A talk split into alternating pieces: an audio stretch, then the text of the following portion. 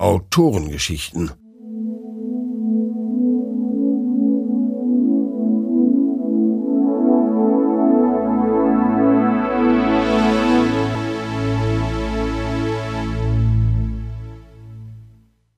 In der Reihe Autorengeschichten hören Sie nun Die traurigen silberblauen Augen von Britta Kokar, gelesen von Werner Wilkening. Eine Produktion von Brainflower Media Studio in Zusammenarbeit mit den Dreamteamer Hörspielern. Britta Koka ist erreichbar unter www.facebook.com mamatanteoma.de.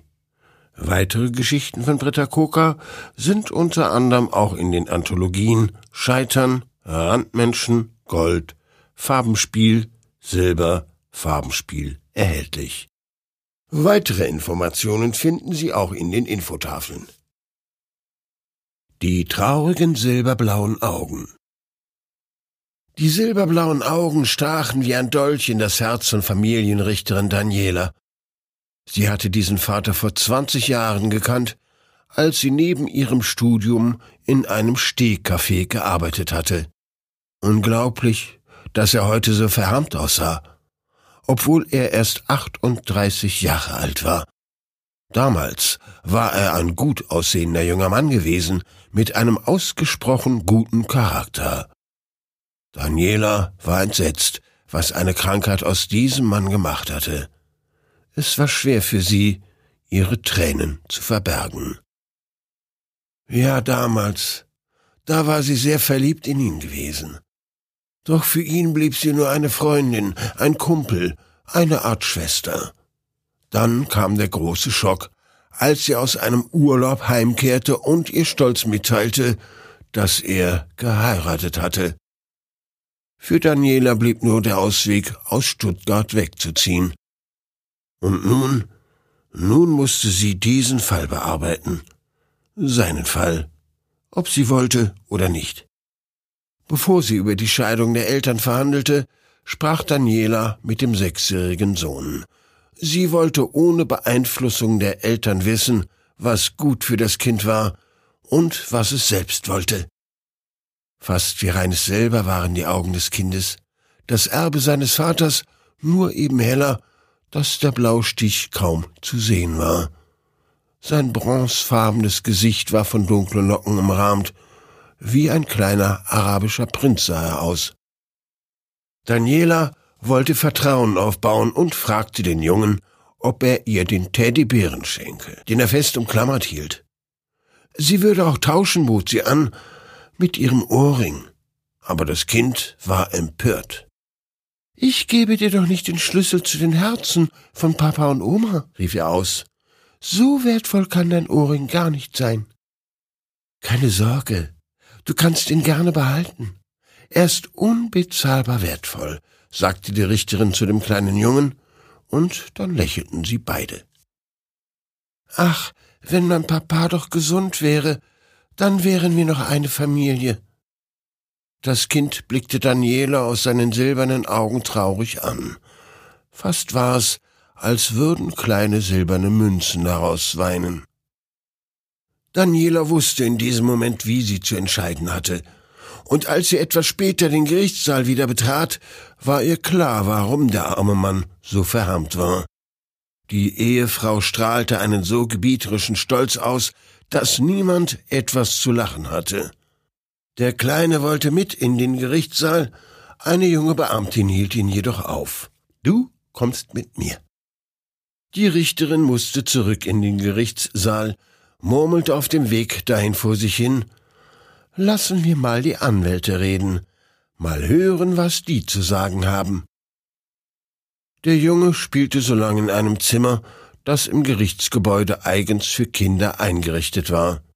Nach zehn Minuten sagte er, er habe Bauchweh und müsse dringend auf die Toilette. Dauert es länger? fragte die Beamtin. Ich weiß nicht, aber ich habe so arg Bauchweh. Ich glaub, ich kriege Durchfall. Die junge Beamtin brachte ihn zur Toilette. Der kleine Junge wartete einen Moment und lauschte. Als er sich sicher war, dass sie nicht mehr vor der Tür stand, schlich er hinaus und lief zurück in den Gerichtssaal, wo er sich hinter einigen leeren Stühlen versteckte. Dabei stieß er aus Versehen einen Stuhl um. Die Richterin hatte ihn allerdings schon vorher bemerkt. Obwohl er eigentlich nicht im Saal hätte sein dürfen, lächelte sie und meinte nur, ein cleveres Kerlchen. Setz dich ruhig hin und sei still. Der Junge nickte und setzte sich, sein Gesicht war schneeweiß, nur seine silbernen Augen leuchteten. Die Familienrichterin entschied auf alle vier Wochen acht Stunden Umgang, allerdings nur in Anwesenheit der Großeltern, da der Vater durch die Krankheit möglicherweise einen Anfall bekommen könnte. Es tat ihr zwar weh, aber sie musste an das Wohl des Kindes denken. Ein Anfall des Vaters, bei dem dieser auf einmal ohnmächtig werden konnte, wäre zu viel für den Buben. Und auch das Wohl des Kranken durfte sie nicht außer Acht lassen, denn dieser würde in einem solchen Fall dringend Hilfe benötigen, die er aber von dem Jungen kaum erhalten konnte. Nach der Verhandlung stand sie gedankenverloren an der Kaffeemaschine. Ein wenig traurig, dass der Vater sie nicht erkannt hatte, obwohl er sie mehrmals angeschaut hatte. Die Mutter hatte mit dem Kleinen schon fast fluchtartig den Saal verlassen, vor Wut über die Entscheidung schnaubend.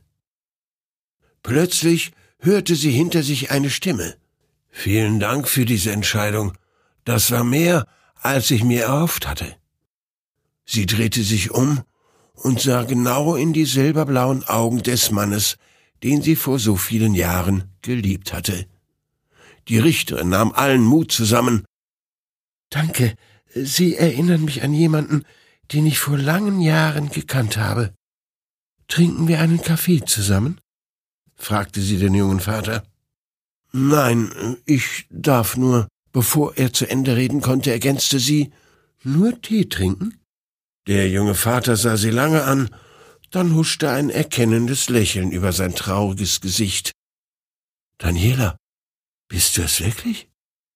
Die Richterin konnte erst nur nicken. Zu dick war der Kloß, der in ihrem Hals saß. Dann krächzte sie heiser. Ja, ich bin es wirklich. Tränen stiegen in seine silberblauen Augen, als er an die Zeit zurückdachte, in der er fast gesund gewesen war. Daniela füllte noch einen Becher Tee aus der Maschine und sagte Komm, ich habe Mittagspause. Lass uns nach hinten gehen. In den Park. Dort saßen sie lange und plauderten über die alten Zeiten.